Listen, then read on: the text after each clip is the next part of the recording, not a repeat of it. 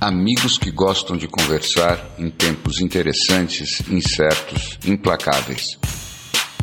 Com o futuro suspenso e o passado cada dia mais distante, estamos aqui estacionados na condição humana, na tentativa de fazer uma nova vida funcionar. Cada dia é um passeio na neblina. E os elefantes estão soltos. Não usamos nomes, porque somos nós e somos ninguém. O que importa é a conversa e a vontade de gerar alguma luz. A gente não sai se a gente não quiser sair.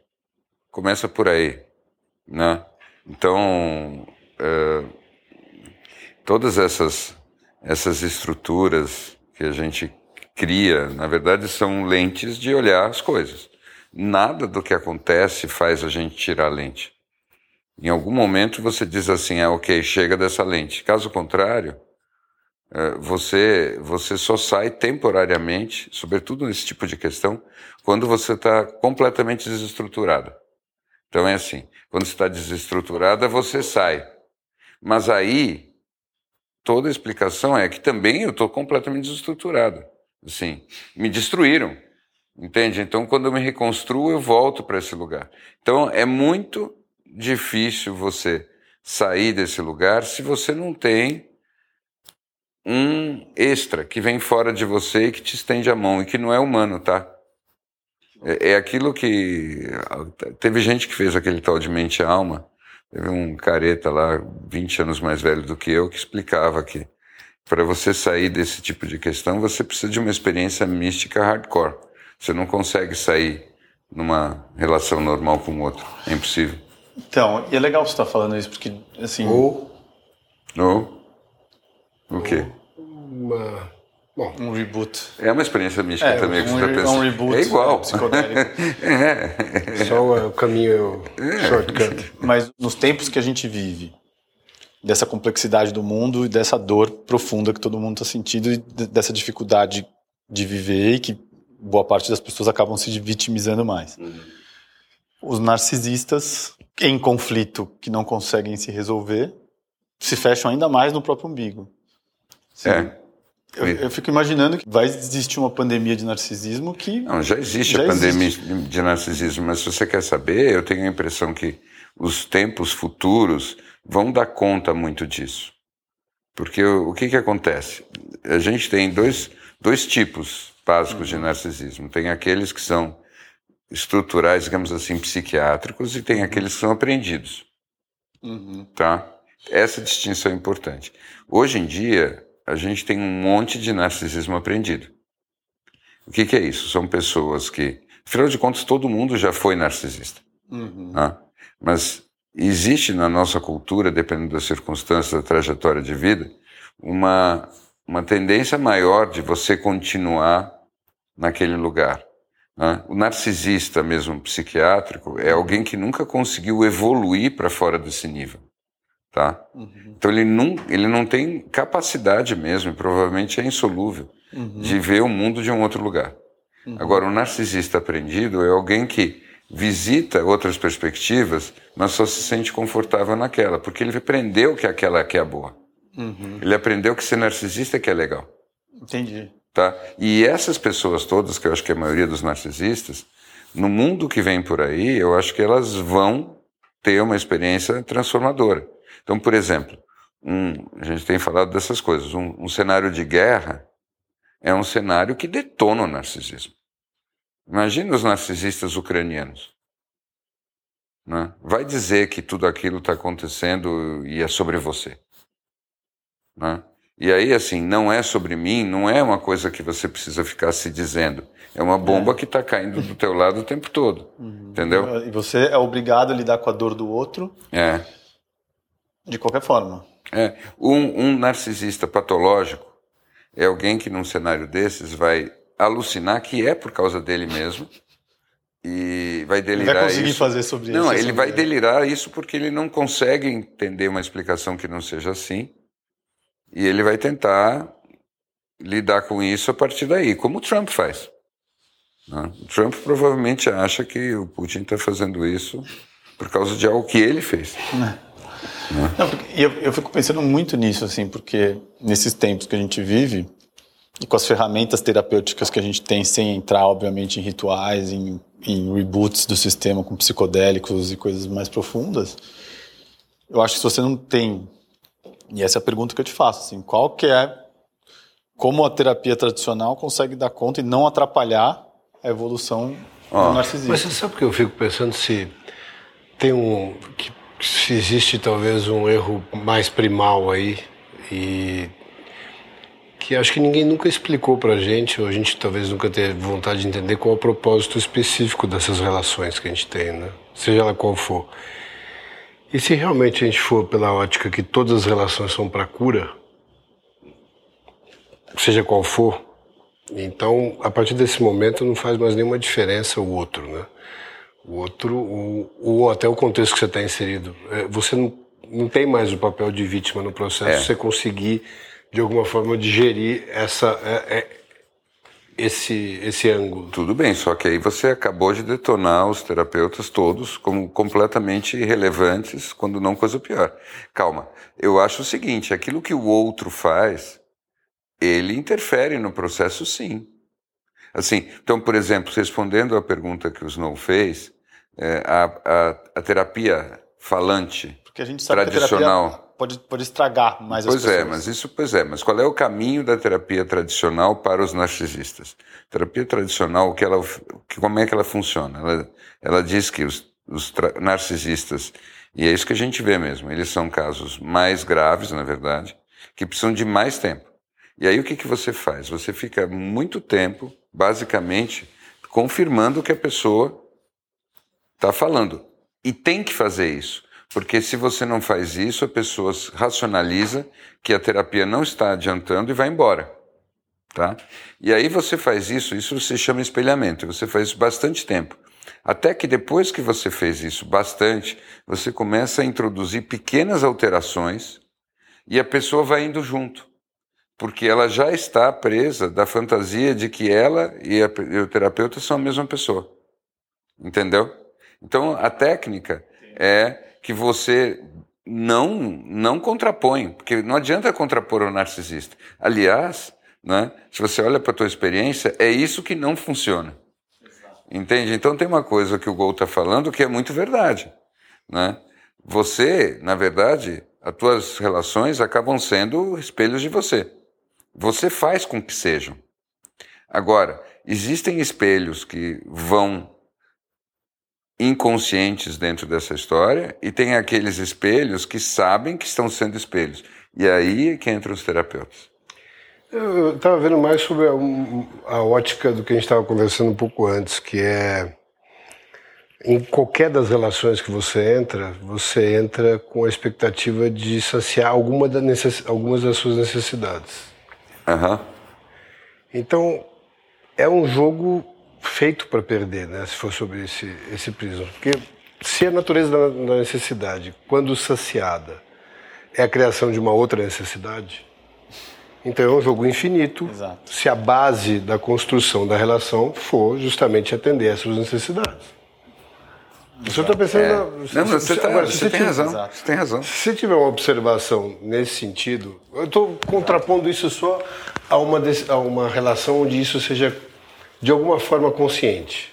Sempre vai ter, obviamente, subliminarmente, uma, uma necessidade que você encontra no outro, a capacidade do outro de atender. Né? Mas se você realmente tiver claro, está atento nesse processo de, de cura da relação, ou cura através da relação, isso possa ser uma coisa verbalizada, eu vejo uma, uma, uma, capacidade da relação trabalhar, seja qual for, sociedade, marido, mulher, enfim, uhum.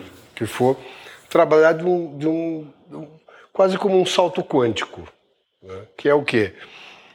Um lembrando o outro do propósito da relação. Muito utópico isso? É, eu, eu acho que, a, que que eu acho que se você vai para aí, você já vai direto para a meta-relação. Eu não estou discordando de você, mas como é que eu, eu descrevo uma coisa que é muito semelhante? Eu, é engraçado porque, por acaso, eu, eu falei sobre relações e tive que definir relações dois dias atrás. Então eu estou com uma definição minha fresca que eu tive que fazer dois dias atrás. Você vem com esse tema. E a definição que eu dei é relação é toda interação onde as partes têm expectativas uma em relação à outra, tá? E aí uma coisa que eu falei nisso que eu acho que é importante para o que você está dizendo é se muda a expectativa já é outra relação. Uhum, sempre. Tá? Então, e essa expectativa é sobre o outro. Então, essa necessidade, é, você tem uma necessidade, quando a relação é, é significativa, você tem uma necessidade de que o outro seja ou se comporte de tal maneira. Né? Então, tem duas opções para o outro. O outro vai corresponder a essa expectativa ou o outro vai frustrar essa expectativa. Mas a relação só muda quando a expectativa muda, não a ação. Então você está concordando é. comigo. É, eu estou basicamente concordando. É, eu, eu acho que é, é, isso, mas. Porque aí, tirando narcisismo à parte, Sim. volta a ser a respeito de você. Claro, claro. E, e o outro também tem ali aquela função, não sei, não, não acho nem que seja o espelhamento, mas é você voltar a observar a tua necessidade de ter aquela tua necessidade saciada através da mudança do comportamento do outro ou da manutenção do comportamento que você espera que o outro tenha para aquela necessidade continue sendo atendida. Só que aquilo passa. E aí, como você falou, cada vez que isso, essa dinâmica muda, cria-se um contrato novo. Uhum, né? uhum. E vai passando por várias adaptações. E o que, que, seria uma, uma gestão, já que isso é um contrato, o que seria uma gestão inteligente desse contrato? Talvez lembrar que isso é um contrato. Como? Uhum. Qual é o propósito dessa relação? Pois é. Não, eu, eu, eu concordo. Eu só acho que, assim, é, o que você está falando é você está colocando o amor em palavras. Porque eu acho que o que acontece é o seguinte: quando, quando uma relação se monta, ela se monta com expectativas mútuas.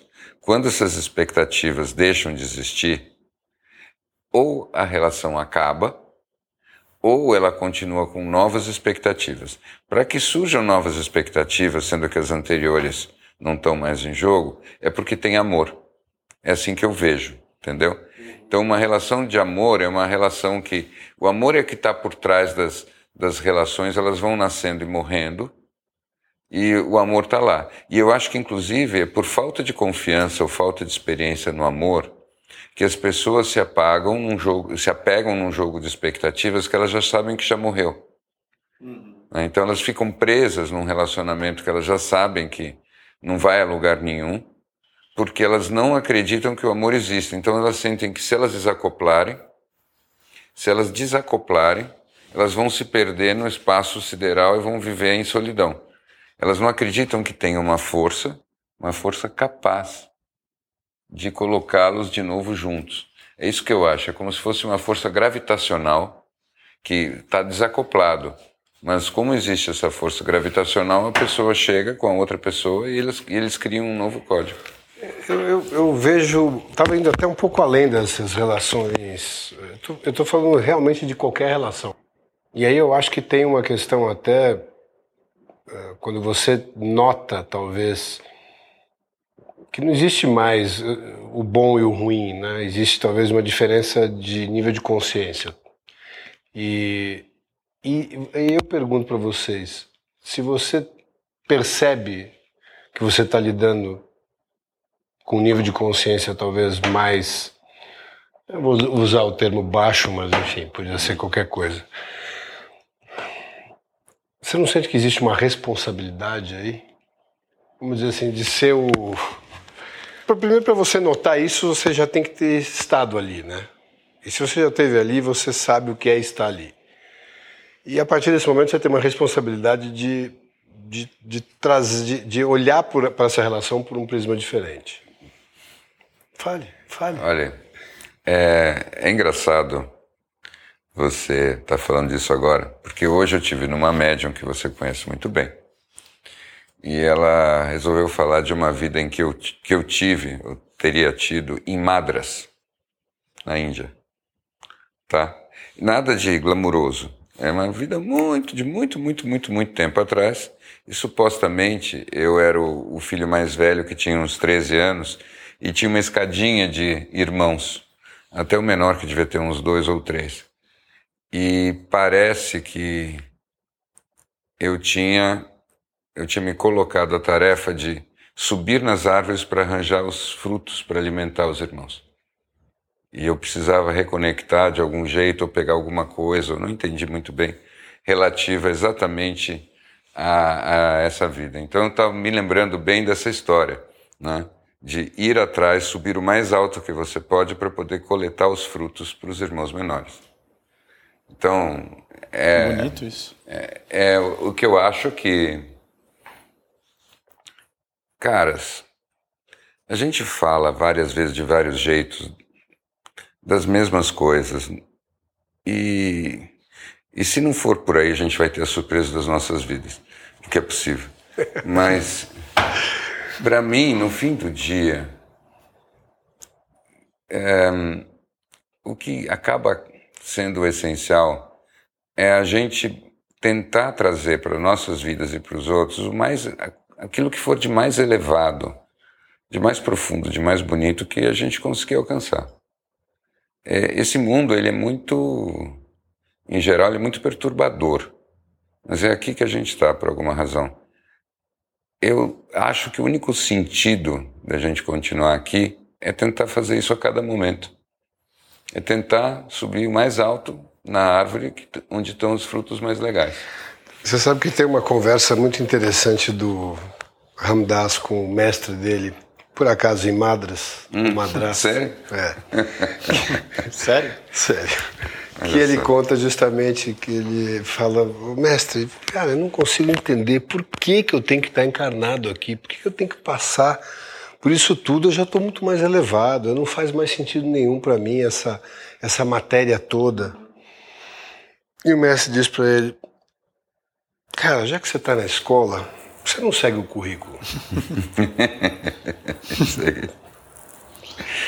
É. E a gente fica aqui muito com essa ideia de, da elevação num ponto que a gente fique longe de toda a matéria, de toda a forma possível. Uhum, né? Exato. Mas a forma é o veículo. A forma é a escola. É, não dá para você se esconder é. embaixo da árvore, a menos que seja o seu propósito é. vir aqui para isso. É, é, que na forma é que a gente se encontra nos diferentes, nas diferentes séries da escola. Entende? O negócio todo, nunca me esqueço quando me explicaram isso. Né?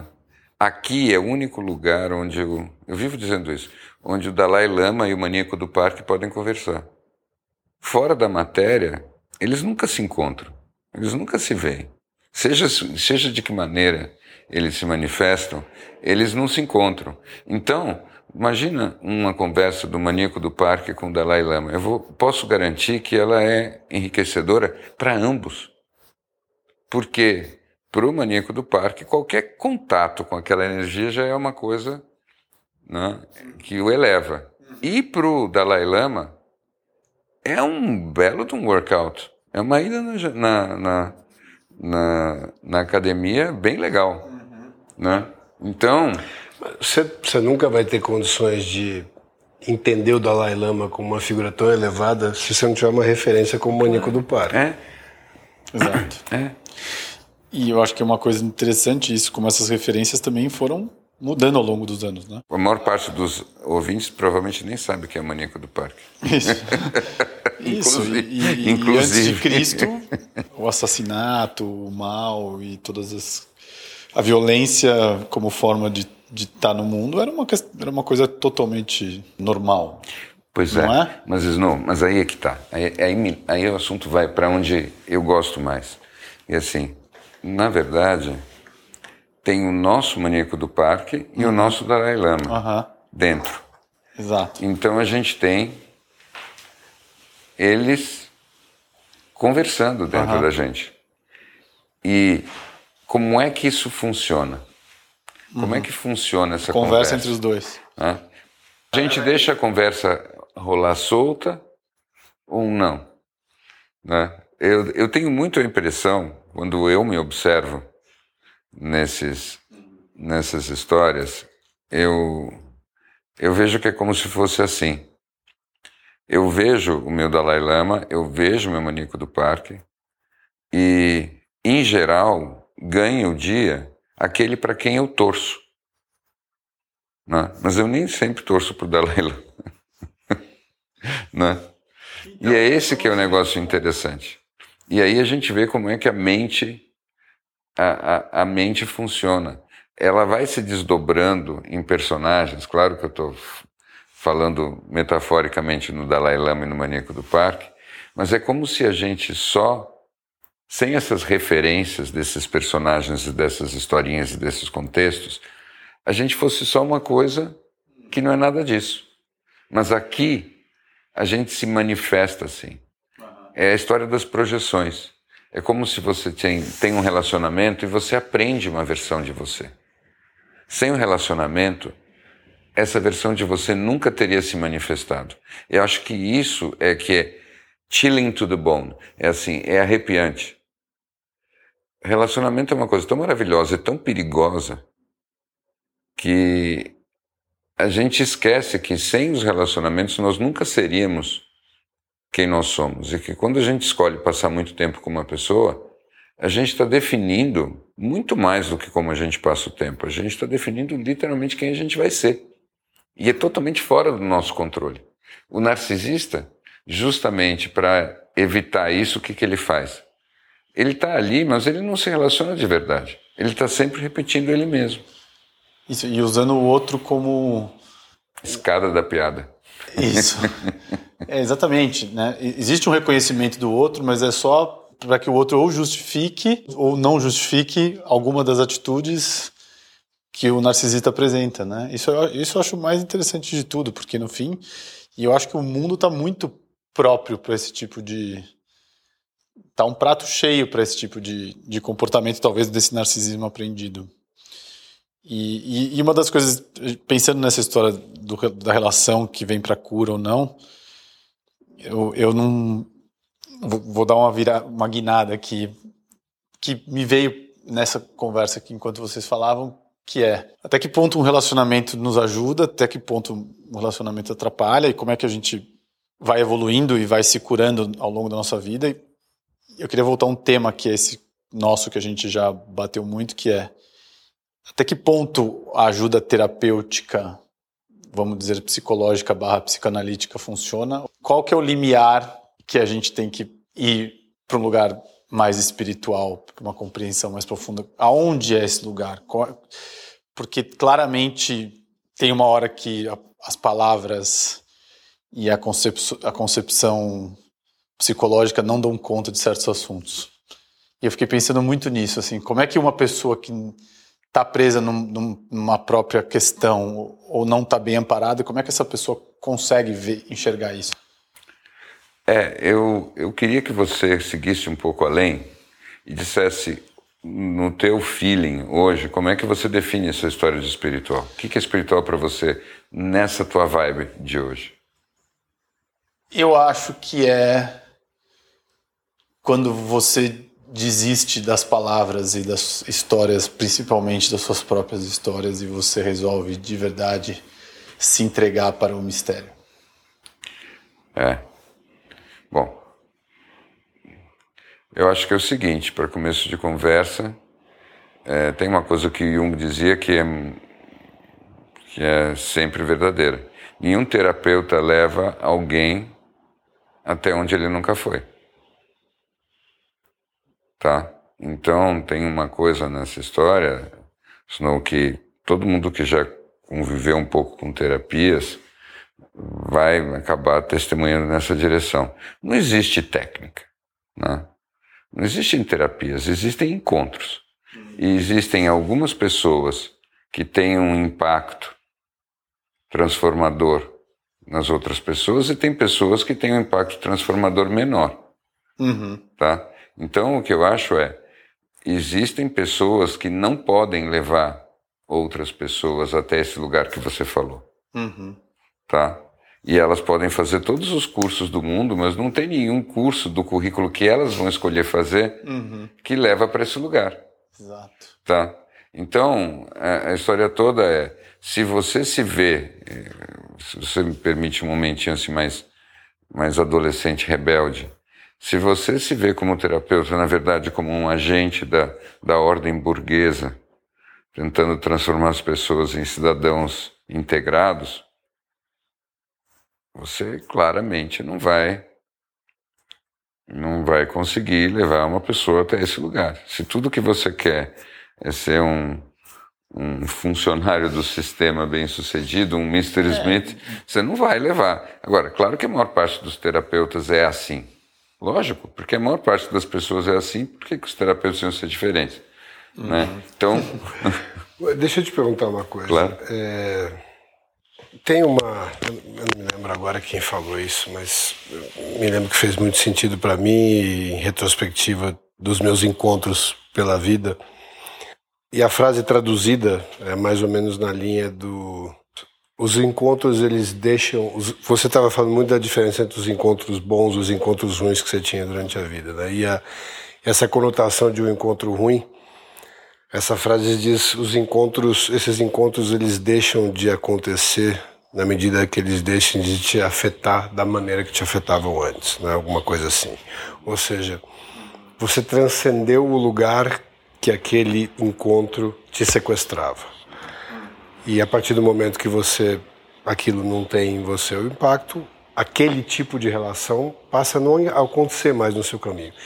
E o contrário, da mesma forma, acontece. Ou seja, você, quando você deixa uma relação a partir do momento em que ela deixa de te atender nas suas necessidades, você busca outras relações que acabam te levando para o mesmo lugar. Então, vem sempre aí, e pode ser com a ajuda de um terapeuta ou não, né? E talvez, claro, se você acertar um, ou com um terapeuta, ou com um processo de aprofundamento, enfim. Ou você, em última instância, querer olhar para aquilo de frente, que dificilmente não incorpora o processo de dor, né? Tem uma dor inerente, uhum. que é a dor de não sucumbir ao que está mais próximo ali, que te tira. Qual é o teu analgésico? Pode ser um terapeuta. Isso.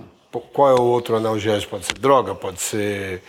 Enfim, pode ser bebida, uhum. pode ser esporte, qualquer uhum. coisa que tire o uhum. teu a tua atenção do que você está querendo evitar. Mas eu acho muito difícil de você virar essa página nesse lugar da relação sem passar por algum tipo, experimentar algum tipo de dor e a coragem para ter essa dor. E acho que a gente acaba entrando nesses loopings de relação que nos levam para os mesmos lugares porque a gente sai delas pelas razões erradas.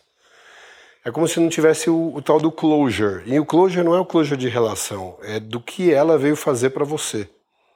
Né? Como é que é o fechamento daquilo ali? Para você poder passar por uma outra. Eu, eu, vejo muito isso, não é só em relações homem-mulher, ou, ou casais. com casais e tal. É, é relações societárias.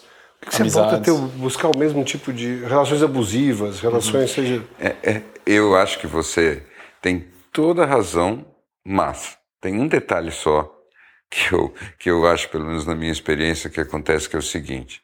Claro, quando a gente interrompe uma coisa sem closure, a, a dinâmica vai voltar, tá? Mas na minha experiência, pelo menos, eu vou te dizer o seguinte: às vezes, de novo aquele tema da, da, do papel do outro.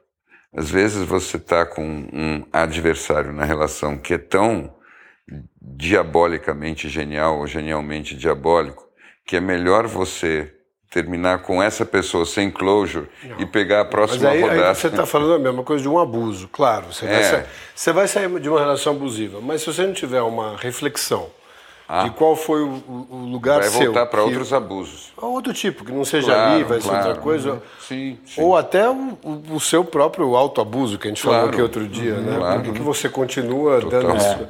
Que é muito, eh, eh, muito um tema que eu estava olhando outro dia, que é o tema do das razões pelas quais a gente ajuda o outro, né? Uhum. E, e, como é como é um processo muito singelo e, e, e, tem muita muita coisa subliminar ali no processo de ajudar, né? O quanto dessa ajuda ela é tão importante para a gente criar uma identidade, né? E de certa forma uhum. até apagar os nossos incêndios no outro, né?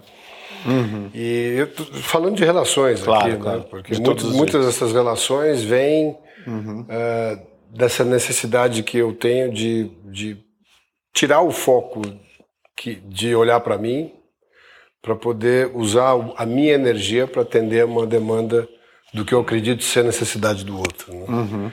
E isso se mascara de uma maneira sublime, né? Chega, não tecida, é, é maravilhosa, né? Uhum. Mas e é uma das grandes armadilhas do do, do Jefferson. Do Jefferson. Eu quase quase falei o nome dele. Enfim.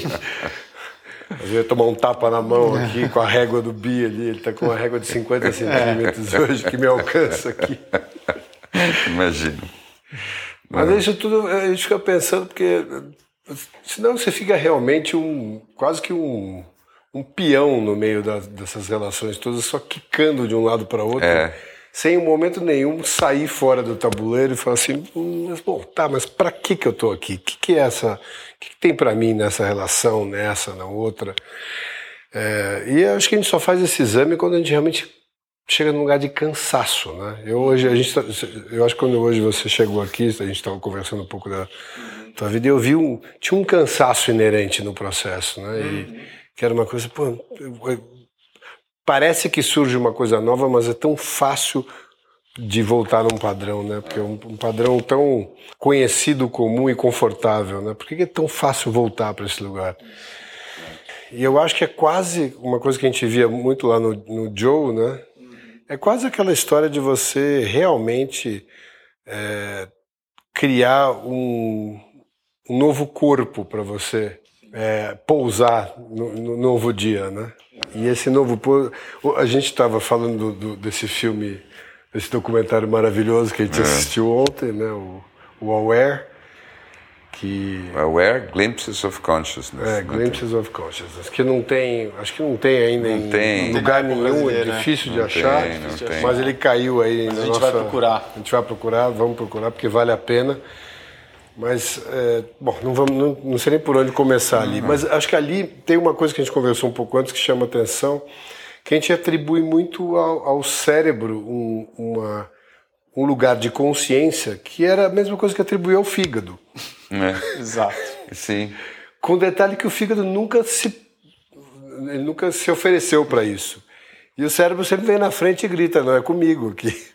Você sabe que os chineses, eles, eles, eles colocam isso, assim, o Mantak Chia, ele coloca isso de uma maneira muito clara. E, inclusive, isso é a base do processo de saúde, cultivo da saúde deles. Ou seja, é, falando assim, uma coisa de uma simplicidade. Se você aceita a mudança de paradigma e você aceita que você não está ficando louco, é de uma simplicidade óbvia. O que, que eles recomendam que você faça? Que você se concentre, se interiorize e vá conversar com cada órgão. E dizer como você está? Está tudo bem? Não estou te sentindo tão legal hoje, tal, etc. O que, que eu posso fazer para você? Deixa eu te mandar uma luz. Que luz você, que cor você quer? e literalmente fazer isso com cada um dos principais órgãos do corpo. E segundo o, os chineses tradicionais, esse é o caminho da saúde. E aí você descobre assim que o teu fígado está irritado com você, porque afinal de contas você bebeu mais do que ele está dando conta, ele está exausto. Então, aí, se nesse documentário, inclusive, eles chegam à conclusão dos níveis de consciência uhum. das plantas através de experimentos pavlóvicos. Chegou nesse ponto? Eu não? cheguei e, é. e, isso. Isso é, é um, é um é, negócio. É, foi... Nesse, nesse documentário, hum, claro. se você quiser depois ser mais específico na descrição, é um negócio que me chamou muita atenção. Eles, através de um experimento, mostrarem como é possível é, mimificar, né? É mimetizar. Mimetizar. Mimetizar. Não, o que essencialmente uma uma cientista genial e maravilhosa bolou é um experimento que demonstra que você consegue ensinar as plantas, a partir da experiência delas, coisas que inclusive não existem, mas elas aprendem. Elas aprendem e fazem escolhas a partir da experiência anterior. Ou seja, você condiciona plantas como você condiciona um cachorro, como você condiciona um ser humano. E nesse sentido, somando com todas as outras coisas que as plantas já fazem, dá para dizer que as plantas têm consciência mesmo sem ter um cérebro.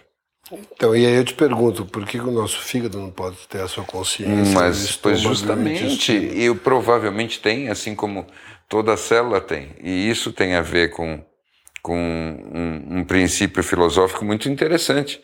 O Ken Wilber vai muito nessa direção. Quando ele fala em ólon, ele propõe que ólon é a unidade básica da realidade, não é átomo.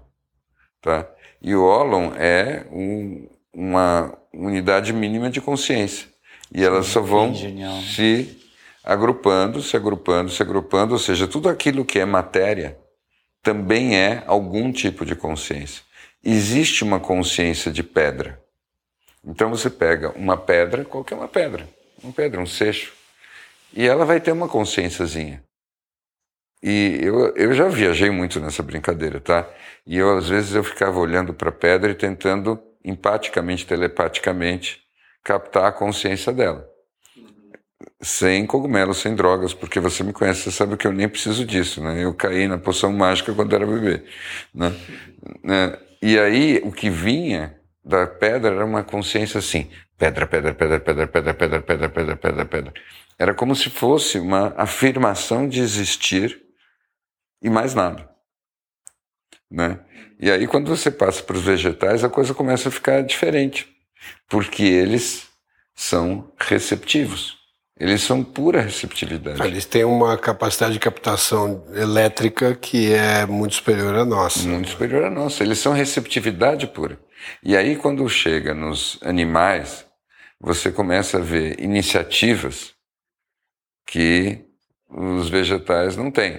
Então, você vai vendo a mudança da organização, eu acho que da mudança da mudança da consciência. E aí é que eu chego na minha hipótese a respeito do cérebro. Eu acho que o cérebro é um órgão para outra coisa, não é para consciência. Assim, tem consciência em tudo, né? Tem consciência. Aliás, posso me estender um pouco mais sobre isso? Então, é o seguinte: os, os, biólogos já há algumas décadas eles, eles conseguiram mais ou menos demonstrar isso a partir dos neuropeptídeos. Você lembra daquele filme antigo What the Bleep Do We Know? Uhum. Que foi onde, o lançamento do Joe é, Dispenza, 2004. É. Olha só. É, exato. Uhum. Era um filme ali no Fringe também. No é. Fringe, então. É. Eu, eu, me lembro daquele filme na época. Foi lá que ele aparece a primeira foi vez, a primeira exatamente. Vez. É. Muito bem. Naquele filme também falavam da questão dos neuropeptídeos, que basicamente uhum. é o seguinte: é a comunicação química das partes do corpo com o cérebro. E o que que eles conseguiram demonstrar? Então, se você corta um dedo, vai a informação de que você cortou o dedo até o cérebro. E aí o cérebro toma atitudes. Só que o que, que eles descobriram? Não é que vem uma informação mecânica, atenção cérebro, no setor tal, dedo cortado. A informação que chega no cérebro é uma informação assim: cérebro, cortei o dedo, mas tá de boa. Relaxa, não precisa fazer nada não. Ou então, chefe, para tudo, né? Agora, agora, agora fedeu, entendeu? E isso é uma avaliação e uma informação e uma decisão que as células no local tomam e avisam o cérebro. Então, não é simplesmente um, um sensor burro, binário, tem alguma coisa, não tem alguma coisa. Existe uma avaliação local da parte do corpo que informa para os para o cérebro as coisas como uma avaliação do que está acontecendo. Agora, isso me faz pensar o seguinte: no caso dos de amputamento, amputa, uhum. os amputados, amputação, amputação uhum. amputis, né? Os amputados, eles têm aquela muita questão da sensação que permanece uhum. ali. E aí eu imagino se foi o processo abrupto a ponto do cérebro não ter ainda recebido aquela informação, ou se existe uma consciência daquele lugar que ainda está ali se comunicando é. com a consciência. Eu acho que é o segundo caso. É. Eu acho que é o segundo caso. Mas eu acho que a gente já está indo. Olha. Você gente... acha? Não, mas a gente pode muito mais. Porque é, você não... não fez a pergunta que eu estou esperando você fazer. Que é assim: para que, que serve o cérebro então? Não, mas eu, eu acho que você ia chegar aí, eu só queria perguntar para você uma coisinha antes. Uhum. É, que talvez é, a gente fale de alguma coisa que como uma coisa só e que sejam várias coisas. E o cérebro talvez sejam várias coisas. E cada pedaço dele seja um órgão diferente, né? Sim. E eu queria só trazer uma última provocação antes do, do Bi responder, que é... Tem um documentário desses também que saiu um tempo atrás de um cara que era um diretor de cinema e que fez um documentário sobre a consciência, que é um documentário antigo. Aquele sofreu um acidente de bicicleta. É. Não, o, o I Am? I am. I am. Uhum. Que daí tem um cara no documentário que fala assim: o cérebro é uma grande antena da consciência. Eu, das hipóteses todas de consciência e do encontro da ciência com a espiritualidade, da onde fica, e vendo o documentário que as plantas de alguma forma têm um tipo de consciência, para mim é isso. A, a, a, planta tem uma antena AM, FM e a gente tem um, uma antena, um Hubble dentro da gente. No meu sistema leigo de compreensão, para mim, essa é a melhor hipótese. É, eu, eu, você falou um negócio interessantíssimo, porque eu estava. Ontem eu estava conversando com uma pessoa sobre diagnósticos psiquiátricos versus uh, opções um pouco mais fora da caixa para as mesmas coisas. Né? E eu me deparei com uma coisa que você vai saber bem, que eu não sabia que existia, chamada Síndrome da Kundalini, uhum. que é muito parecido com. Enfim, teria os mesmos uhum. efeitos de desorientação de, de vários uh, níveis de patologias uhum. consideradas uhum. patologias psiquiátricas e que é um negócio muito mais explicado dentro de espiritualidade ou de alguma do, do, das uhum. práticas mais do asiáticas e do, do que aqui no nosso mundo né? uhum. e, e, eu entrando ali e a forma como aquilo é desenhado e como aquilo passa né como não só o cérebro como antena mas toda a nossa uhum. espinha e uhum. por onde passa a kundalini e até passando uhum. pela pineal e aí talvez seja a cereja do bolo, é. né? Aquele lugar do cérebro que faz essa conexão uhum. ou que faça o, o ajuste fino dessa antena que você está falando. Uhum. É aí que eu falo que eu acho que são, são câmeras diferentes, né? Como se tivesse uhum. uma pirâmide ali que fosse o seu cérebro e cada departamento ali tem uma função.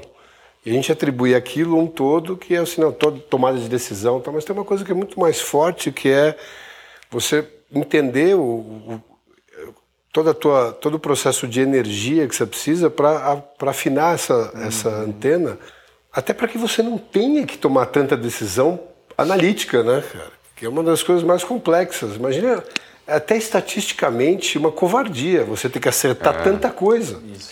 É, então.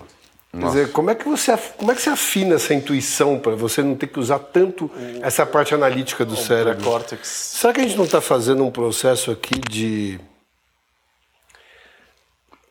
o nosso cérebro, o cérebro não está vivendo um, um burnout?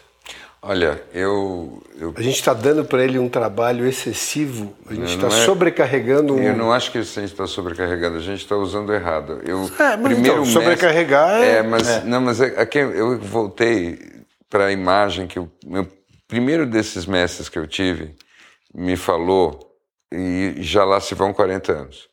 Sabe o que ele disse? Que a gente estava usando um supercomputador para quebrar nozes. A gente pegava o computador e. Exato. Né? É então eu não acho que a gente está fazendo. Não é nenhuma questão de burnout. Mas espera um pouquinho, vamos é. lá. Você está. Vamos supor que você. E eu vou, vou, vou fazer uma, uma, uma correlação com. Acho que a maioria absoluta das pessoas que tem que ou pelo menos tem a impressão de que está tomando decisões, várias decisões. Uhum. E a gente foi exposto recentemente, né, a, a dois anos de incógnita absoluta uhum. e que tomar decisões foram tomar decisões foi um processo ainda mais estressante porque a gente não está acostumado a decidir com com variáveis ainda maiores. E aí cada vez mais vai parecendo que são variáveis novas. Não vou dizer que não tenha sido muito pior antes, mas é, isso é o que a gente está vivendo hoje. E, e aí eu acho que vem essa, esse questionamento de será que a gente tem realmente que tomar essa quantidade de decisões? Ou faz mais sentido você realmente é, desenvolver um processo intuitivo onde você consiga até entender que tem uma parte realmente de entrega inexorável e tenha talvez um processo de, de, de, de um guidance mesmo intuitivo. É, o que eu acho é que as coisas não precisam ser necessariamente excludentes. Vamos, vamos, tem muita coisa. Primeiro, uhum. eu queria falar um pouquinho da síndrome da Kundalini, dar uma referência. Você devia ler um livro chamado Kundalini, do Gopi Krishna.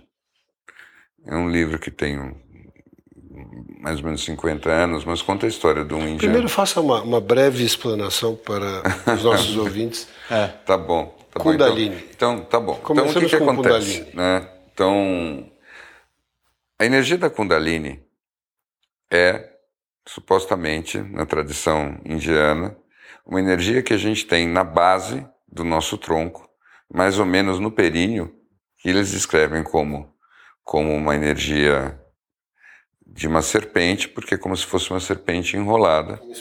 É, que na verdade, depois que ela desenrola, ela sobe né, em, em forma de espiralada.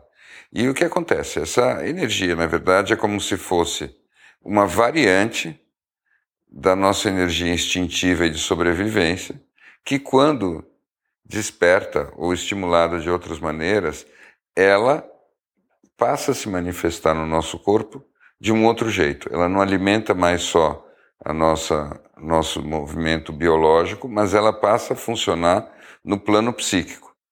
E ao funcionar no plano psíquico, ela muda toda a nossa percepção da realidade, do nosso próprio corpo e serve de, digamos assim, foguete de lançamento para a nossa consciência atingir outros padrões da realidade e outras dimensões. Então, a ideia básica, por exemplo, da, da iluminação, quando descrita de, de forma energética para os hinduístas, significa que você, meditando, tendo determinadas práticas, a Kundalini vai despertar e significa o quê? Que ela vai subir pelo centro da tua coluna, que é bem no meio da tua coluna, onde, onde passa mesmo a, a tua medula, e vai, essa energia vai subir e vai chegar no teu cérebro. Quando chegar no teu cérebro, ela vai e ela se dirige para um ponto exato ali, que alguns chamam de pineal, mas uhum. a gente não sabe até que ponto é uma coisa tão anatômica assim. A pineal deve estar envolvida, mas a pineal pode ser, como você estava dizendo, um órgão específico para algumas coisas, não necessariamente isso. Mas o resultado disso é que, quando acontece esse processo, você começa a ter acesso na tua consciência a outras dimensões da realidade. Isso em si não é uma grande notícia. Esse é um aspecto interessante. As pessoas, quando vão fazer práticas de yoga e tal, se empolgam, Kundalini, não sei mais o quê, elas já pensam logo no seguinte, né? É você, Kundalini graduado 5 Dan, ou qualquer coisa assim, uhum. né? E de fato tem uma coisa que a Kundalini vai subindo e ela vai como se fosse um, uma, uma água com muita pressão no encanamento. E ela vai criando pressão em todos os bloqueios que você tem. E esses bloqueios, ela é uma energia tão forte que é como se de repente, veja só, você estava falando não de aspectos de pressão evolutiva. Quando a uhum. Kundalini vem, uhum. certas questões da tua personalidade é assim: ou você resolve ou você fica louco. Você literalmente quase que morre. Você não tem mais aquela possibilidade uhum. que uma pessoa de Kundalini adormecida tem, que é assim: eu. Deixa, qualquer hora eu mexo nisso. Uhum. E, e, aí a síndrome da Kundalini. A seria, síndrome da Kundalini. Seria esses movimentos espontâneos. Seriam né? esses movimentos espontâneos que pegam em, em lugares que há bloqueios, e quando há esses bloqueios, o que acontece? A energia continua subindo, porque ela é muito forte, mas ela sobe pelos lugares errados. Hum. Tá? Então, por exemplo, o que, que acontece quando a Kundalini quer subir pelo centro, que é um lugar de neutralidade? Uhum. Quem ia falar disso muito melhor do que eu, Larry Shine, nosso velho amigo. É. Mas tudo bem. Se ele, se a Kundalini a energia não vai subir pelo lugar de absoluta neutralidade, pelo ponto uhum. sátvico, né? o que, que acontece? Ela acaba subindo por alguma das polaridades e você acaba ficando desequilibrado. É como se você ficasse excessivamente feminino, excessivamente masculino, excessivamente agressivo, excessivamente receptivo. Você fica ansioso, você fica deprimido. Todas essas coisas são, na verdade, desequilíbrios que nós já temos a tendência e você imagina triplicando a tua voltagem. Então, basicamente é isso. Você, aí sim, eu concordo com a imagem do burnout é perfeita, porque você literalmente frita os teus circuitos, né? Agora, o que eu queria falar era sobre o pensamento analítico que você estava dizendo. De novo, falando dos chineses. Os chineses se referem a isso que você está dizendo, dizendo que, o, em grande medida, o cérebro é parte do sistema digestivo. Já viu isso? Tá? Não ouvi, mas faz todo sentido. Então, essencialmente é assim: você não conseguiu digerir alguma coisa e aí o cérebro fica tentando digerir o que você não conseguiu digerir. Simples assim. Então, a, a tua ruminação analítica é indigestão. Né? E aí, nesse sentido, é claro que é sintoma de um problema que não vai ser resolvido assim. Né? Eu acho que você resolve uma partida de xadrez analisando, mas nada muito mais sério, né? Tem uma, uma história que toda vez que conversava com o Timothy Leary, ele disse que era um cara é, quase que impossível de ser tirado do sério, né? Uhum. E provavelmente não é só pelas experiências psicodélicas uhum, que ele teve, mas enfim, ele tinha uma, ele tinha sempre a, a é, toda vez que alguém dizia para ele temos um problema, ele dizia não, precisamos de um plano. E, e para ele era, era, era tão maravilhoso estar tá encarnado né, que é, quando ele buscava as experiências psicodélicas, é quase como se ele fosse tentar dar um bypass no registro acástico para colar na prova. Uhum. Mas ele achava muito maravilhoso trazer de volta essa informação e aplicar. Uhum, uhum. É, que é uma coisa que a gente tem, de vez em quando, esquece nesse processo todo. Que bela referência. Te agradeço demais, porque aí a gente chega na, naquele ponto que eu queria chegar. Que é assim, eu concordo completamente com você que tem partes do cérebro que têm funções específicas. Eu acho, por exemplo, que algo como a pineal deve ser a grande antena tá? Mas até onde eu entendo, não é que a gente precisa do cérebro todo só para fazer a antena, tá? O que eu acho é que o cérebro como um todo existe para a gente interferir na realidade, tá? O nosso cérebro existe para programar o Matrix. Tá? E é isso que o cérebro tem que fazer e nós não aprendemos a fazer isso direito na maioria das pessoas. Mas se vocês param para pensar, nós vivemos ensaiando isso e nós somos a espécie que ensaia isso. Tá? Todas as outras espécies vivem em plena integração com a natureza e como o Gol estava me dizendo com razão, chega a ser irritante, como a gente parece, o, a peça com defeito dentro dessa orquestra que funciona tão bem com essa harmonia toda. E eu acho que ele tem razão, mas eu acho que isso é vocacional. Sim, porque é um nós, sim, isso não é um bug, é um feature. Uhum. É porque a nós cabe programar. Nós somos compositores. O nosso cérebro é para criar realidade. Nosso cérebro não é para ficar analisando. Nosso cérebro não é para ficar digerindo. E é nesse sentido que eu acho que o, Tom, o Timothy Leary que você citou encaixa. É assim, não, não é que você resolve o problema. Você reconfigura criativamente tudo a cada momento. E é para isso que a tua mente existe. Quando a tua mente funciona bem, e ela está poderosa, ela faz isso. Quando você vê a história do Joe Dispenza, o que o Joe Dispenza está dizendo é isso. Quando você tem as curas miraculosas, quando você tem o super efeito placebo, o que é essa história de que você é o placebo? Uhum. O efeito placebo nada mais é do que o seguinte: o teu cérebro pode criar para você uma outra realidade se você souber exatamente que botões apertar em você. A gente não sabe normalmente fazer isso, mas eu acompanhei e já vi casos esporádicos específicos, né, que até dão umas certas pistas de como é que se faz. E eu digo mais, eu acho que todos nós conhecemos pessoas que em algumas áreas da vida tudo parece acontecer como que por mágica. Eu acho que essas pessoas nessa área da vida, ou por acidente ou por algum, algum mérito inconsciente, elas sabem usar o cérebro direito. Eu, tá? eu, eu estava pensando aqui, conforme você falava, a minha vida, depois que a gente voltou do retiro do Joe Dispenza lá no México, pensei, olhando ela para trás, todas as vezes que eu consegui vibrar numa energia melhor e com um, um propósito, é impressionante como as coisas sempre foram e desenrolaram de uma forma ainda melhor do que eu planejava e, e é impressionante como o, o, contrário também sempre acontecia, fazendo uma análise para trás das, das, vezes que eu estive vibrando numa numa energia pior.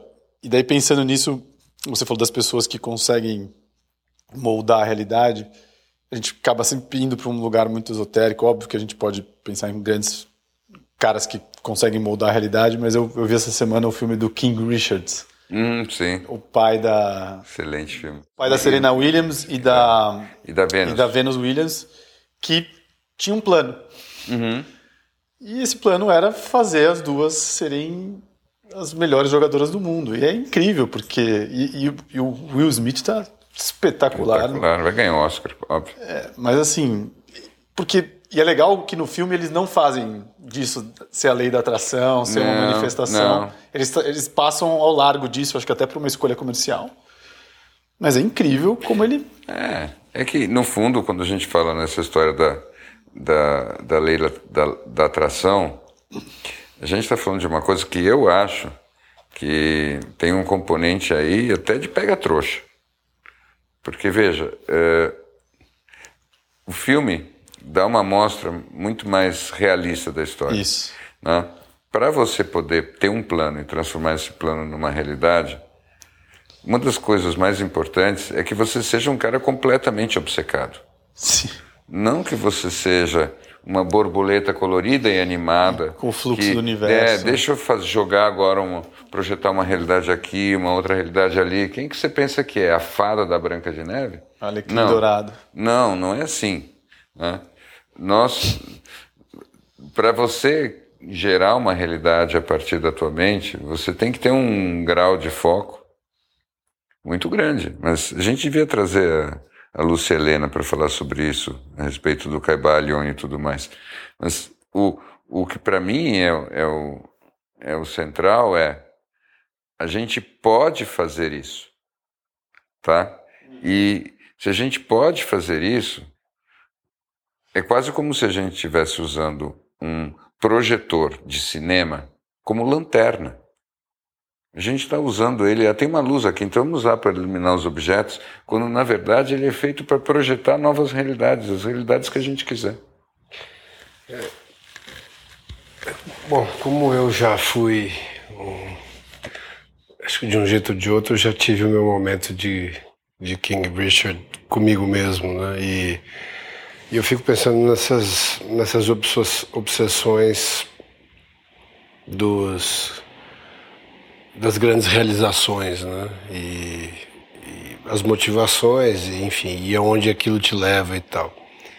E, e eu, mais recentemente, comecei a, a, questionar um pouco mais a ideia da. até a ideia de, da libertação, né? Uhum não virar também uma obsessão. Né? Uhum. É. E, e ele, que é quase que um caminho mais perverso do que o primeiro. porque esse sim, ele é o primeiro você ainda consegue de certa forma materializar o resultado e o segundo o resultado é o maior problema do processo. Uhum. Então a libertação é quase que impossível a partir do momento que você a queira, uhum. né? E, e, a gente conversa muito aqui. E ontem, quando eu estava assistindo esse filme, eu quase que. E eu sempre tive, diferentemente talvez do, do, do Bi, uh, todas as vezes que eu ia num retiro, tá, eu sempre tive muita vontade de ter uma experiência metafísica, né? E nunca, né? Parece, tinha muitas, eu sempre tive muitas vivi muitas sincronicidades, mas eu acho que eu tinha tanta obsessão de ter uma experiência que fosse muito nítida, que confirmasse né, aquilo que, que eu queria viver, aquilo que eu acreditava, né, mas não tinha vivido ainda, uhum. uh, que não acontecia, claro. E ontem, assistindo esse filme, e outras vezes que eu tive uh, sensações inesperadas, acho que foi uh, quando você começa a você falou da antena, quando você começa a tirar o bombril da sua, da sua antena, né? E você consegue estar tão profundamente ligado ao que você está experimentando naquele momento que realmente o mundo se dissolve à tua volta. E ontem um pouco ouvindo um dos relatos ali, por acaso você também pegou no mesmo lugar, né? Eu tive essa sensação de entender num nível celular o que o cara estava vivendo, do que, que ele estava falando é uma coisa que eu não tinha sentido. Aquela história de você, nós todos somos um só. Naquele momento que ele descreve uma experiência, um dos personagens, né, desse, vou chamar de personagem, mas enfim, desse filme, conta, é que é um filósofo inclusive, que conta uma história da relação dele com o filho, enfim. Eu eu, eu consegui sentir daquele lugar que ele estava falando alguma coisa onde eu e ele éramos a mesma pessoa. Uhum. Eu não sei se você. E quando eu, eu vi o filme, e eu sabia que você já tinha visto, eu soube instantaneamente que você tinha sentido isso naquela hora. Né? Eu conectei com o que você sentiu, exatamente. Não foi nem que eu conectei com ele, eu conectei com ele através de você.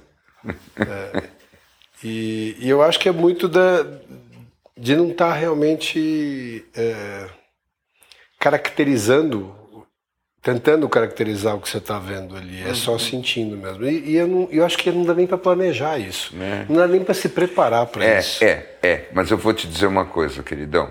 Assim, eu concordo super que ninguém vai se libertar sendo obcecado pela libertação. Mas, se você pegar uma pessoa que é obcecada pela libertação e uma outra pessoa que nem pensa nisso, eu ponho todas as minhas fichas naquela que é obcecada pela libertação. Eu vou te contar uma história, eu vou te contar uma história interessante. Eu penso, eu penso, eu acho que sim, estatisticamente eu acho que você tem razão. É, porque essa Mas pessoa tava... vai chegar uma hora que depois de ter tentado tudo, ela vai fazer a última coisa que resta, que é desistir de tentar. E aí ela se liberta. Eu, a gente estava no, no, no, Joe Dispenza e, e eu, a gente conheceu um, um brasileiro lá. Hum não eram muitos, né? Mas tinha um em especial que eu fui conversar e. Ele morava fora do Brasil? Morava fora, morava nos Estados Unidos, mas ele me contou que ele era basicamente é, uma pessoa mais ligada na matéria possível, de um empreiteiro e tinha ido viver nos Estados Unidos e tal, e tinha uma relação muito difícil com os filhos e, e um controlador nato e tal, e e aí ele teve um infarto. E durante o processo do infarto, ele começa a realmente se dar conta de que ele estava morrendo. E ele enxerga uma, uma, uma luz muito forte em cima dele, é, uma energia muito forte. Ele não acredita em absolutamente nada. E e ele começa a chorar compulsivamente porque ele percebe que ele está passando realmente para o outro lado. Uhum. E aí, no momento que ele tem esse pensamento, ele tem uma sensação de que ele não sabe explicar, mas ele tem uma sensação de que ele vai, por alguma razão, ele vai viver. Quase como que diz escutando, vou te dar mais uma chancezinha aí de você fazer um, alguma coisa de melhor. Mas ele, ele volta, mas ele não sabe o que fazer com aquilo.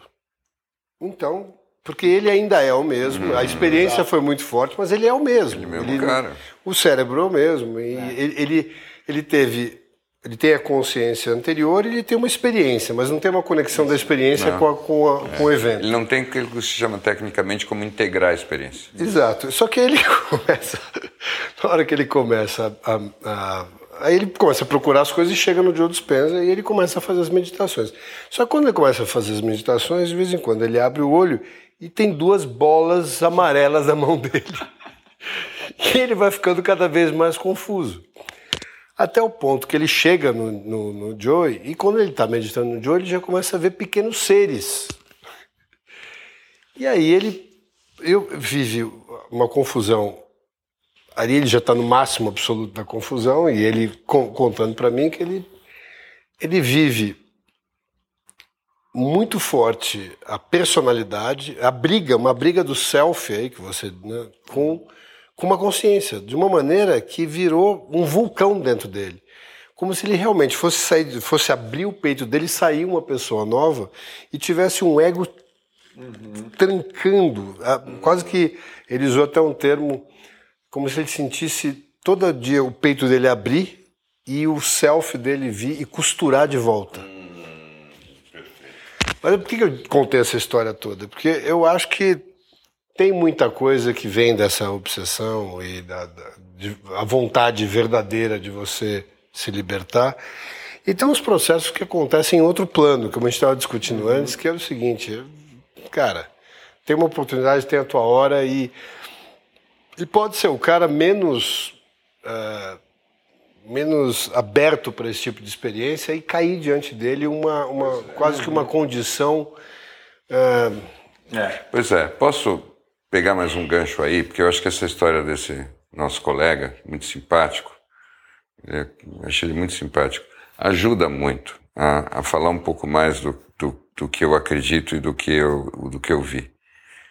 Você trouxe o, o elemento que estava faltando, né? Você trouxe o peito. No fundo, Go, até onde eu sei, é, é no peito que a gente realmente está, tá? A gente sente o sentimento que é preciso ter para poder realmente tanto se libertar quanto se manter conectado, quanto até para você poder criar a realidade como eu estava falando, vem do peito. O nosso campo eletromagnético no peito é muito, mas muito, muito mais forte do que o campo eletromagnético da cabeça. Tá? E o que acontece é que hum, toda a nossa confusão é que, em geral, a nossa cabeça fica obedecendo a nossa barriga. E a nossa cabeça deveria obedecer ao nosso peito. Então, tudo aquilo que você está dizendo, para mim, é literalmente abrir o peito. Depois que você abre o peito, algumas coisas ficam claras.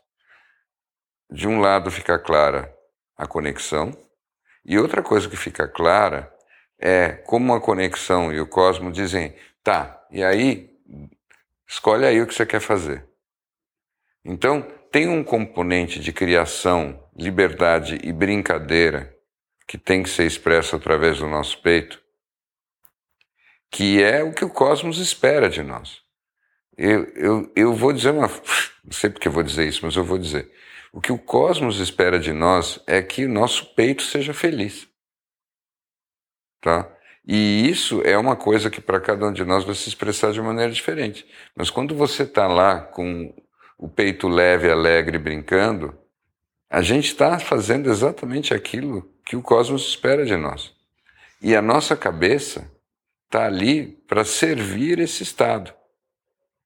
E é por isso que a gente fala tanto de, de terapias aqui, porque isso é uma coisa muito da época.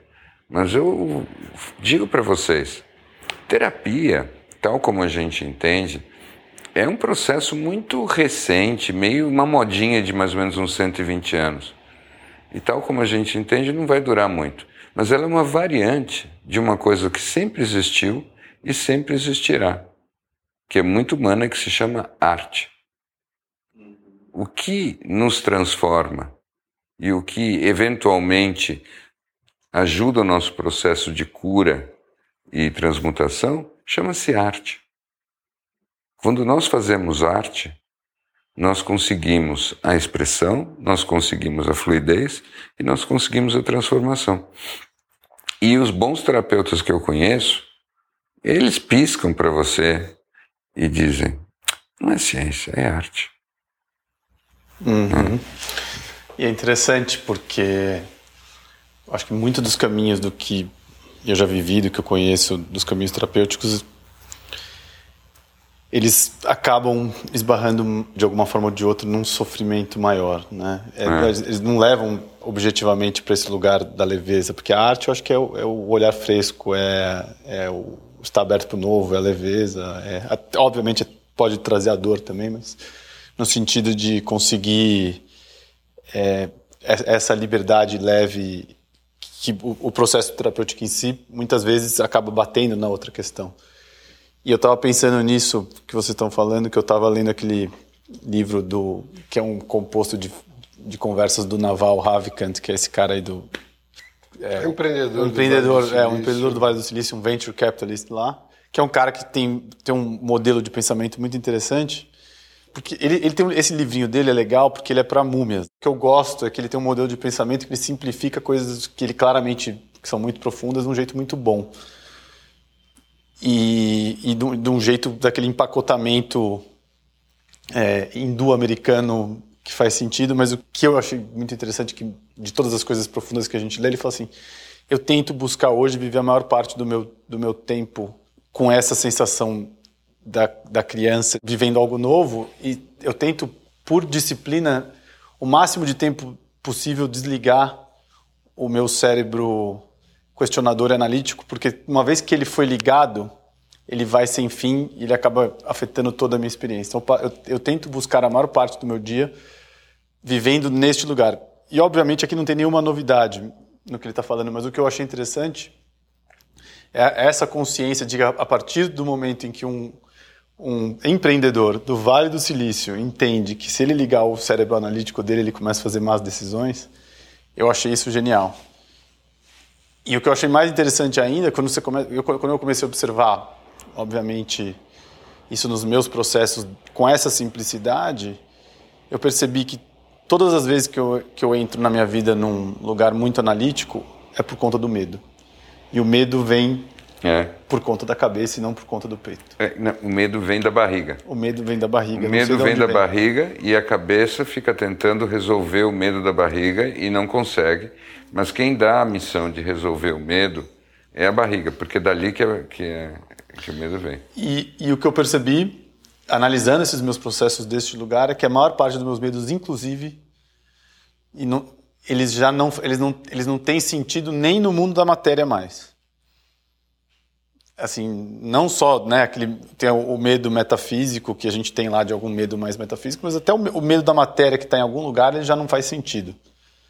Então, por exemplo, qualquer coisa mais óbvia, assim, né, daquelas questões que você vai entrando analíticas para você compor um comportamento, quando você começa a analisar, quebrar os pequenos medos que fazem o seu comportamento maior, você percebe que eles já estão totalmente equivocados, parados há 30 anos atrás. E eu achei isso muito interessante, desconstruindo esses, esses pequenos medos para conseguir estar tá cada vez mais tempo né, como, como um, né, um hack do meu sistema, nesse lugar do deixa tudo acontecer e só olhar com o lugar da curiosidade. Mas você que gosta muito desse tipo de hacking, você já experimentou fazer abdominal quando está com medo? Não. Olha então, só. experimente. Experimente exatamente Nossa. quando você está realmente com medo de fazer abdominal. Não. Né? Você vai ter uma experiência então, mas você falou uma coisa interessante. Porque o que eu percebi, os meus medos, os meus medos são muito disfarçados.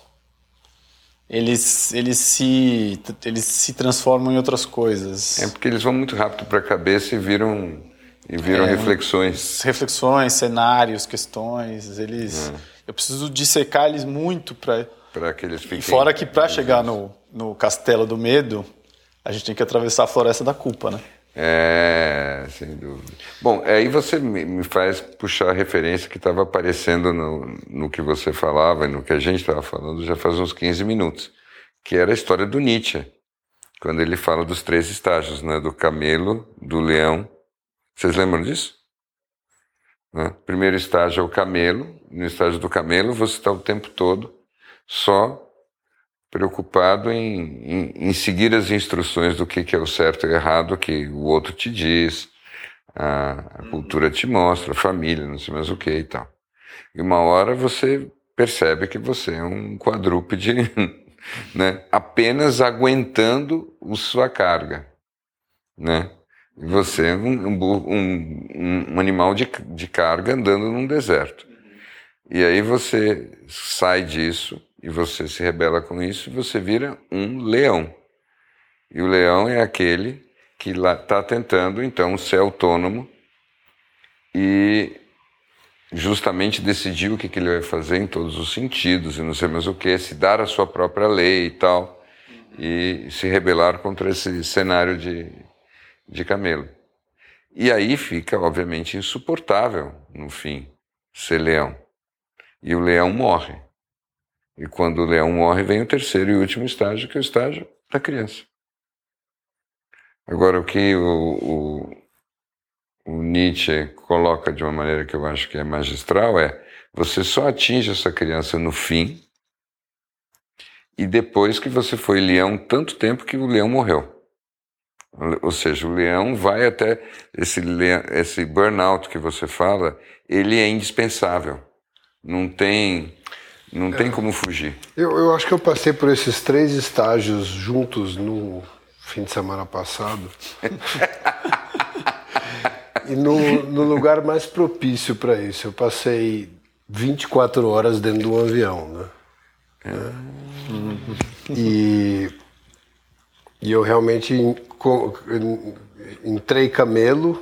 É, fiquei um pedaço leão e eu acho que saí no final criança. Mas para eu conseguir sair desse lugar, até porque me bateu um desespero e um dos lugares menos indicados para se desesperar Nossa. é dentro de um hum, voo que ainda faltam oito horas para pousar, ou dez, ou enfim. É, eu, depois de, de realmente não, não, não ter mais nenhuma distração que pudesse uhum. despoluir o meu cérebro, eu achei um pergaminho dentro do meu, da minha mochila e comecei a escrever. Hum. E eu acho que foi o que me salvou. Arte. Arte. E, é onde eu, e ali, eu obviamente não li, mas é, você falou de medos e culpas, né? E ali, uhum. quando você realmente destila isso escrevendo, e é uma coisa que eu fazia tempo que eu não fazia, embora é. saiba do poder desse negócio. E, e, não tem nada a ver com o significado da tua escrita, né? Não. Tem a ver com o momento não. que você coloca ali, o medo em especial, ele, ele mostra a cara dele. É, é ele mostra a origem dele, a culpa aí dele. É. E, e você querendo ou não, você acaba fazendo um processo de do self-inquiry, né? Como é que chama? Uhum. O, auto é, auto, auto, é, involuntário e, Sim. E, e, Sim. e, e, aquilo é, é, é enfim, é, é, muito não só terapêutico, mas eu acho que ele devia ser uma que é né? necessário. Né? E eu acho que chega num ponto que você nem faz mais isso para dissolver o medo. Você já pensa, hum, e se eu escrevesse um pequeno conto muito divertido com esse meu medo? E se eu pegasse isso e eu fizesse uma cena assim, assado, e aí o medo vira o convite para uma brincadeira? E eu acho que é aí que a gente virou criança de vez. É quando todas essas manifestações que continuam acontecendo na nossa condição humana viram um convite para uma brincadeira específica. Isso. Mas eu, o que eu quis mostrar Perfeito. ali é, é, o momento da morte do leão. Claro, né? não, não, eu concordo. É quando você super, realmente super, sim. você joga a toalha. Joga a toalha. Eu não tenho super. mais é. o meu cérebro não, não, não tem mais a capacidade, mais músculo, não né? tem, garra, não tem mais nada né? que eu consiga processar aqui em termos de fluxograma de possibilidades que atenue esse medo, essa culpa, ou esse pavor. Não, seja, não tem. Não tem nada que você possa mais fazer como leão ali. Não. Exceto, morrer. É, exato. E isso é, é, é muito, é muito interessante, porque. E não tem atalho do camelo para criança. Né? Assim, não, não. E não tem que atalho tá. direto pra E aí criança, é né? que tá. Aí é que tá. Isso é uma coisa que eu insisto muito. Essa criança que brinca é o resultado final de uma coisa que é difícil, dura, sofrida, Brutal. angustiada. É brutal. Obrigado. Brutal. Né? Então, é totalmente diferente de você ser um camelo filhote. Tá? É. As pessoas acham que ser É, camelo uma filhote boa, é ser exato, criança. é. Não, não, não, não. Exato. Filhote de camelo não é a criança que o Nietzsche estava falando. Perfeito. E eu, e eu acho brutal, eu gosto da palavra brutal porque bruto tem o componente feio. né? Não, Ele não é um caminho bonitinho. não, não. Não é um. A gente acha que às vezes esse caminho. A palavra iluminação tá gasta e perigosa, mas talvez esse caminho da leveza, esse caminho de- da descoberta e talvez de levar um, conseguir levar uma vida mais em paz e mais harmoniosa, que eu acho que é o que a gente pode almejar como seres medíocres e medianos que somos, eu acho que é um caminho hum, que que é um é bruto, né? Ele tem uma, ele é difícil, ele não tem nada, assim, ele não é. A gente já fala isso muito aqui, mas eu acho que é muito muito bom nos lembrar porque isso é li- libertador, né? Eu acho que, sabe, a metáfora, que- nem a metáfora, o paralelo que a vida dá, eu acho que é tão bom. Assim, em caso de dúvida, assista um parto. Né? Começou assim, por que ia ser diferente? É sobre isso, gente. E se a primeira coisa que acontece, você toma um tapa na bunda. É, assim, é aquela coisa. Então, e assim, depois, é, essa é a cena 1. Um. E depois as pessoas querem que vire o quê? Pronto, eu acho que é flock. Claro.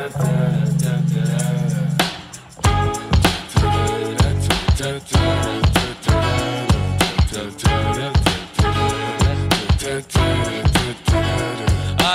am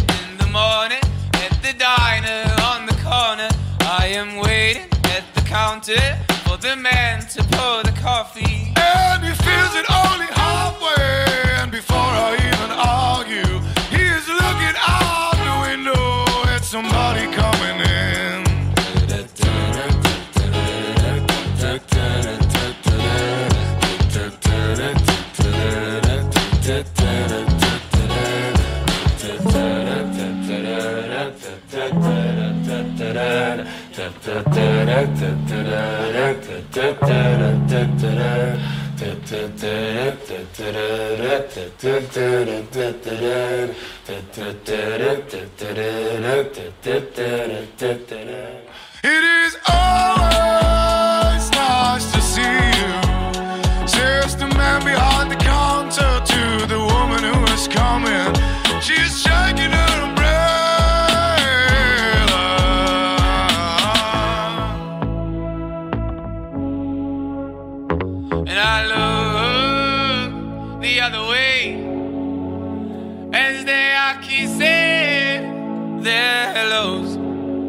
and I'm pretending not to see them.